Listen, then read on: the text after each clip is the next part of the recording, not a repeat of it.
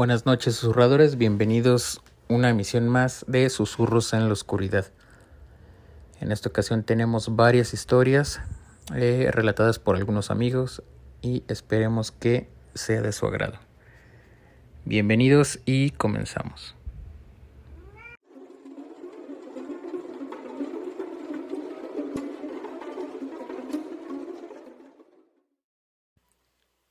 ¿Qué tal, susurradores? Yo soy Gersan y pues en esta ocasión les voy a platicar de un tema muy interesante. Eh, a la gente que ya me conoce más de cerca, eh, pues sabe que amo la música. Yo me considero músico. Entonces voy a platicarles de algo que se llama el Diabolus in Música o el acorde del diablo. Y para esto pues les voy a hablar un poquito así rápido sobre teoría musical. Eh, bueno, en, la música los acordes están eh, formados por intervalos. Los intervalos musicales no son otra cosa que la distancia que hay de un tono a otro. Y pues este eh, acorde llamado el tritono es un intervalo de tres tonos, como su nombre lo indica, y equivale a una quinta disminuida o cuarta aumentada. En una escala mayor, este intervalo se da entre la cuarta y la séptima. Por ejemplo, en la escala de Do mayor está entre Fa y Si. Este intervalo es muy disonante y crea mucha tensión. Y pues ahorita lo voy a tocar en mi guitarra para que lo escuchen. Vamos a poner Fa y un Si.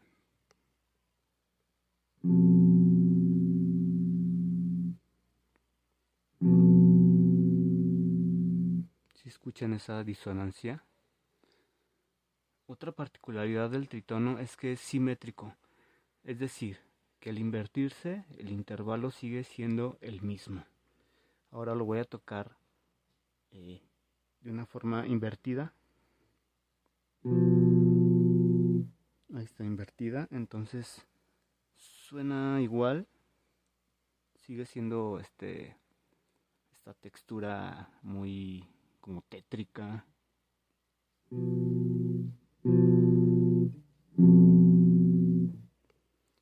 Entonces esta es la particularidad de este, este tritono.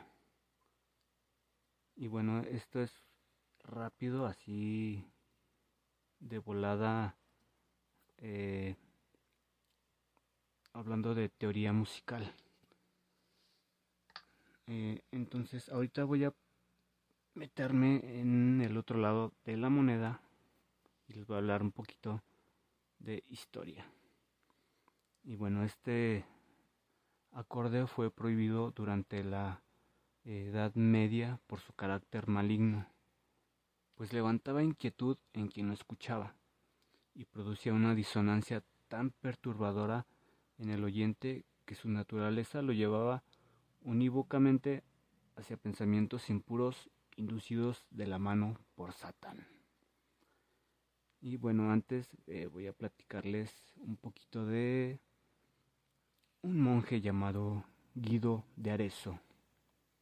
Bueno, este monje benedicto italiano, quien vivió, vivió en el siglo X, en plena época feudal de la Alta Edad Media, y que está considerado como el padre y precursor de la moderna teoría y escritura musical. Eh, bueno, pero también hay algo especial por lo que Guido de Arezzo ha pasado a la, historia, y es porque este monje identificó y describió cierto acorde musical que la Iglesia Católica pensó que era creación del mismísimo diablo. Estamos hablando de el tritono, también conocido como Diabolus in Musica o intervalo del diablo. Era considerado en la Edad Media como un tipo de sonido que invocaba al demonio y que hacía que las personas que lo escuchaban eh, sacaran a flor de piel sus más escondidos instintos sexuales impuros. ¿eh? ¿Qué tal? La Iglesia Católica consideraba que a través de los tritonos, Satanás podría entrar y poseer a los hombres, y por eso eh, prohibió su uso en las composiciones musicales. Debido a eso, la escala musical de esa época tan solo tenía seis notas en lugar de las siete actuales, prescindiendo de la nota si. El uso de los tritonos en la Edad Media estaba fuertemente perseguido y los músicos que, que, lo utilizaban eran acusados de ser discípulos del demonio. La prohibición terminó durante el barroco, aunque su empleo estaba muy vigilado, estableciéndose ciertos criterios para su uso. En este periodo los tritonos se utilizaban de forma secundaria, como complemento, pero no estaba permitido su uso como sonido principal o central. Fue posteriormente durante el clasicismo y especialmente en el romanticismo, cuando su empleo retornó a la normalidad y se, abandonó la superchería. Muchos de los grandes compositores románticos de música clásica como Beethoven, Wagner o Vivaldi, utilizaron tritonos para crear momentos especiales en sus composiciones, ya que este tipo de intervalo musical permite crear cierta atmósfera dentro de la obra. Los tritonos son ideales para expresar ciertos estados de ánimo o describir situaciones o escenas. Y bueno, esto sí es, es muy interesante porque eh, cada, em, cada acorde tiene cierto sonido, eh, bueno, se identifican como eh, tristes o alegres. En este caso el tritono suena muy tétrico, como muy de terror. Entonces eso es muy interesante. En la música moderna, uno de los géneros donde más se encuentra el tritono y donde menos se advierte su oscuro pasado es en el jazz, como música de, eh, de permanente contraste entre tensión y relajación. El tritono es una herramienta fundamental que se usa con gran frecuencia.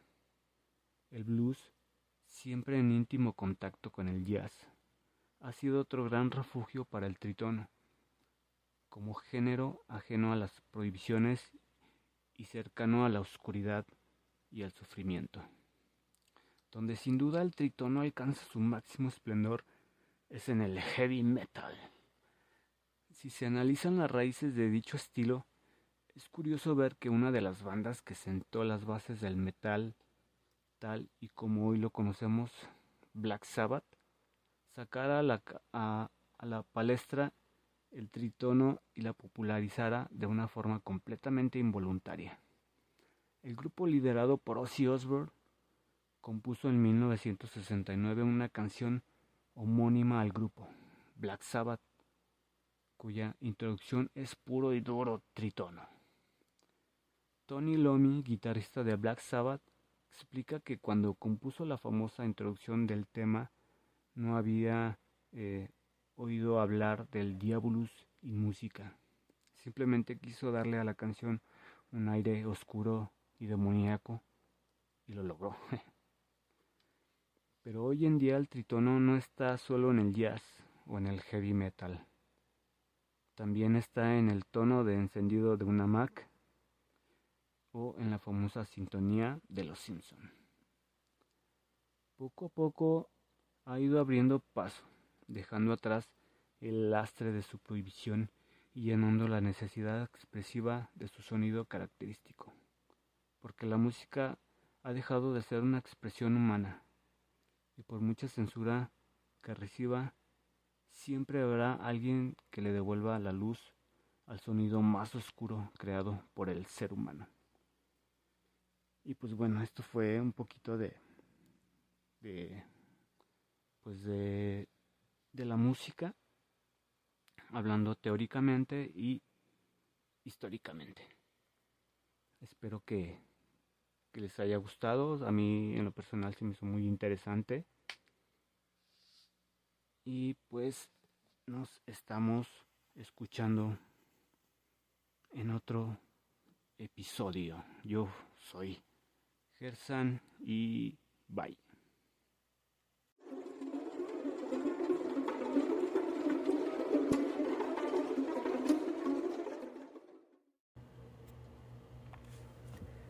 No era el sereno, era la muerte.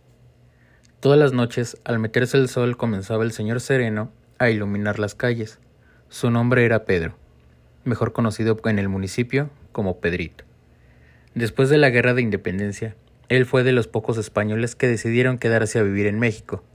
Su trabajo principal era iluminar una por una todas las eh, farolas de la comunidad. También vigilaba las calles por si aparecían los bandidos al percatarse de un homicidio o asalto, accionaba un silbato y gritaba eufóricamente para que los demás serenos acudieran al aviso. Yo era Raúl, hijo de padres españoles, muy amigos del sereno Pedrito. Todas las noches que eh, le teníamos preparado un café y galletas de manzana para amenizarle el turno. Y en las mañanas nos despertábamos muy temprano para invitarlo al desayuno. Recuerdo eh, muy claro ese terrible acontecimiento. Esa noche vimos a Pedrito, como todos los días, llegó a la casa y le invitamos su café negro muy cargado como lo acostumbraba, pues decía que le gustaba estar alerta durante la noche, y más en esos días que se había desatado una ola de asaltos frecuentemente y muchas personas del municipio temían salir por la noche.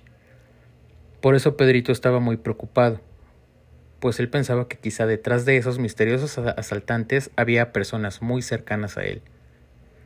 Después de tomarnos el café y comer las deliciosas galletas de manzana que preparaba mi madre, nos despedimos de Pedrito, quien comenzaría su turno y le dijimos que lo esperábamos en la mañana para desayunar huevos de gallina con pan de trigo. Al día siguiente me levanté muy temprano para ordeñar a la vaca. Mi madre estaba en la granja recogiendo los huevos entre las gallinas y mi padre juntaba la leña para encender el fuego. Esa mañana amaneció muy fría. Un viento que corría quemaba la piel y emitía un zumbido escalofriante. Salí a la calle para observar si venía el señor sereno. El reloj marcaba las siete en punto de la mañana. Era la hora en que Pedrito llegaba. De tanto frío que hacía, me volví a meter a la casa a ponerme un abrigo, que me habían regalado mi abuelo de Francia. Por lo general, Pedrito era muy puntual, y al ver que no llegaba, nos preocupamos un poco. Media hora después del tiempo establecido, observé a lo lejos, venía Pedrito, con ese caminar tan característico, lento, encorvado y con una mirada siempre al piso. Me emocioné y le grité a mi madre que fuera preparando la mesa. Sin embargo, conforme se iba acercando, una sensación extraña e incómoda invadió mi cuerpo. Todo parecía normal, excepto que esta vez Pedrito no venía haciendo su trabajo de las mañanas, que era apagar las farolas, y tampoco venía silbando como lo hacía todos los días. De repente, todos los perros de la calle comenzaron a ladrarle eufóricamente e inclusive Juanito, nuestro labrador, comenzó a gruñir de manera muy extraña. Yo me molesté con mi perro, pues él nunca le ladraba a Pedrito, todo lo contrario, al verlo siempre corría tras él moviendo la cola de alegría. Pero esa mañana era muy anormal y entre más se acercaba Pedrito el sereno, más miedo y escalofríos me daban y a los perros se volvían locos. Comenzaron a aullar como lobos y el sonido que surgía era escalofriante. Yo miraba incrédulo, los pasos de Pedrito, que quizás el nerviosismo imaginaba que venía flotando. Y conforme se acercaba, el viento arreciaba y tumbaba agresivamente las hojas de los árboles. Esta vez Pedrito se miraba diferente. Su actitud al caminar me transmitía un terrible presagio. Me provocaba miedo, tristeza y peligro a la vez. Fue con tanta la sensación negativa e incómoda que sentí que me metí a la casa antes de que Pedrito llegara hasta mí. Por la ventana miré cómo Pedrito se pasó de largo y siguió caminando. No lo podría creer. Esa persona definitivamente no era Pedrito. Es más, ni siquiera era una persona, era un ente maligno. Con mucho miedo abrí un poco la puerta, me asomé y vi por mis propios ojos cómo la figura de Pedrito se esfumaba entre el viento. Los perros seguían aullando sin parar, y nuestro labrador, con la cola entre las, eh, entre las patas, lloraba de miedo escondido bajo de la cama. Mis padres, quienes estaban en la cocina esperando a Pedrito para desayunar, me miraban impactados y me preguntaron qué pasaba. Mi rostro pálido, mi mirada perdida y mi cuerpo temblando de miedo me delataban. Traté de explicarles todo lo que acababa de ver con mis propios ojos y se quedaron atónitos. No sabía si creerme, no sabían si creerme o reír. No les parecía coherente lo que yo decía. Pasaron las horas y nos enteramos que Pedrito había fallecido en la noche. Al parecer estaba trabajando normal y un malestar lo hizo regresar a casa. Murió en su cama sin que nadie pudiera auxiliarlo. Pero lo verdaderamente terrible llegó después. Una desconocida epidemia comenzó a matar a muchas personas y todas morían de la misma manera que Pedrito.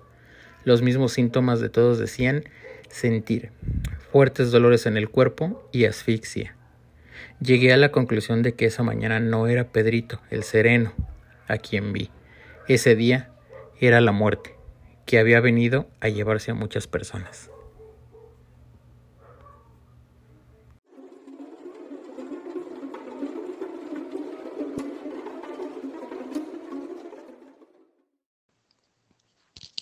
En 1991 desaparecieron cinco niños en Corea del Sur.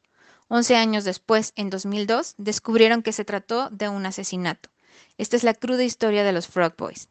The Frog Boys es el nombre con el que se conoce al caso que se mantuvo sin resolver por 11 años y involucró la desaparición de cinco niños en Corea del Sur. Uchol Won, de 13 años, Jo Ho-yeon, de 12, Kim Jong-gyu, de 11, Park Chen-in, de 10, y Kim Jong-sik, de apenas 9 años. Su desaparición ocurrió un 26 de marzo de 1991, un día feriado debido a las elecciones, por lo cual los niños decidieron pasar su día atrapando ranas en uno de los riachuelos que se forman en el monte Wariong. Se estima que hubo más de 300.000 policías y militares desplegados para la búsqueda de los niños. El monte fue recorrido cientos de veces. Asimismo, se destinó una recompensa de cerca de 30.000 dólares para quien pudiera localizarlos o dar con su paradero. Sin embargo, a pesar del gran despliegue de agentes, voluntarios y cientos de volantes que se repartieron, la cobertura televisiva del caso y que los padres dejaron sus trabajos y se dedicaron a viajar por Corea del Sur en su búsqueda, no lograron dar con los niños. Fue entonces cuando varias teorías surgieron, siendo una de ellas que los Frog Boys habían decidido huir a manera de aventura. Por ello hubo cortometrajes y canciones hechas para convencerlos de volver a su pueblo con sus familias. Asimismo, la policía recibió más de 550 pistas falsas y llaman la atención dos llamadas a lo largo de esta historia. El primero en la década de los 90, que declaró que los había secuestrado y quería una recompensa. Y el segundo, que de acuerdo al de Dong A Ilbo, un periódico de Seúl, un hombre los llamó haciéndole saber que encontrarían los restos de los niños en el monte Waryong. Once años más tarde, un 26 de septiembre del 2002, un hombre que iba en búsqueda de bellotas encontró zapatos y ropa en la tierra, dando así con los cuerpos de los Frog Boys. Estos se encontraron juntos, desnudos, con sus ropas atadas, así como con casquillos de bala vacíos en la proximidad. En el informe inicial de la policía, indicó que debido a las condiciones climáticas del día de su desaparición, se perdieron y murieron de hipotermia, explicando porque los encontraron juntos. Sin embargo, sus padres, inconformes con las discrepancias de la evidencia, las refutaron. Creían poco posible que los niños se perdieran, dado que se trataba de una zona que conocían muy bien. Se encontraron a dos millas del pueblo, al tiempo que no se explicaban la ropa atada, así como los casquillos de bala. La explicación inicial es que a 300 metros había un campo de tiro y cualquiera de ellos pudo haber levantado un casquillo para jugar con él. Asimismo, quedaron en duda cómo nadie había notado los cuerpos por tanto tiempo. Fue entonces cuando el caso dio un giro y los policías ahora se enfrentaban a un asesinato y no a una desaparición. Los cuerpos fueron exhumados y se encontró que dos cráneos tenían rastros de sangre. Uno de los pequeños había fallecido por un impacto de bala en su cráneo, mientras que tres de ellos presentaban serios golpes en la cabeza, producidos por una herramienta, posiblemente un martillo. Asimismo, el equipo forense de la Universidad Nacional de Kyungbuk encontró que en uno de los brazos la fractura muestra signos de defensa. A pesar de haber encontrado a los Frog Boys y haberles dado un entierro digno, hasta dos años después, en el 2004, el caso no se, no se había podido cerrar, dado que no se habían encontrado con ningún responsable. En 2006, la situación se tornó asiaga, dado que un estatuto de limitaciones en Corea del Sur impedía que casos con más de 15 años de antigüedad se pudieran comenzar con algún juicio en contra de algún sospechoso. Sin embargo, en el 2015 se aprobó una ley que extiende el periodo hasta 25 años, por lo que casos como los de los Frog Boys y similares sí se pueden condenar a los responsables en caso de encontrarlos.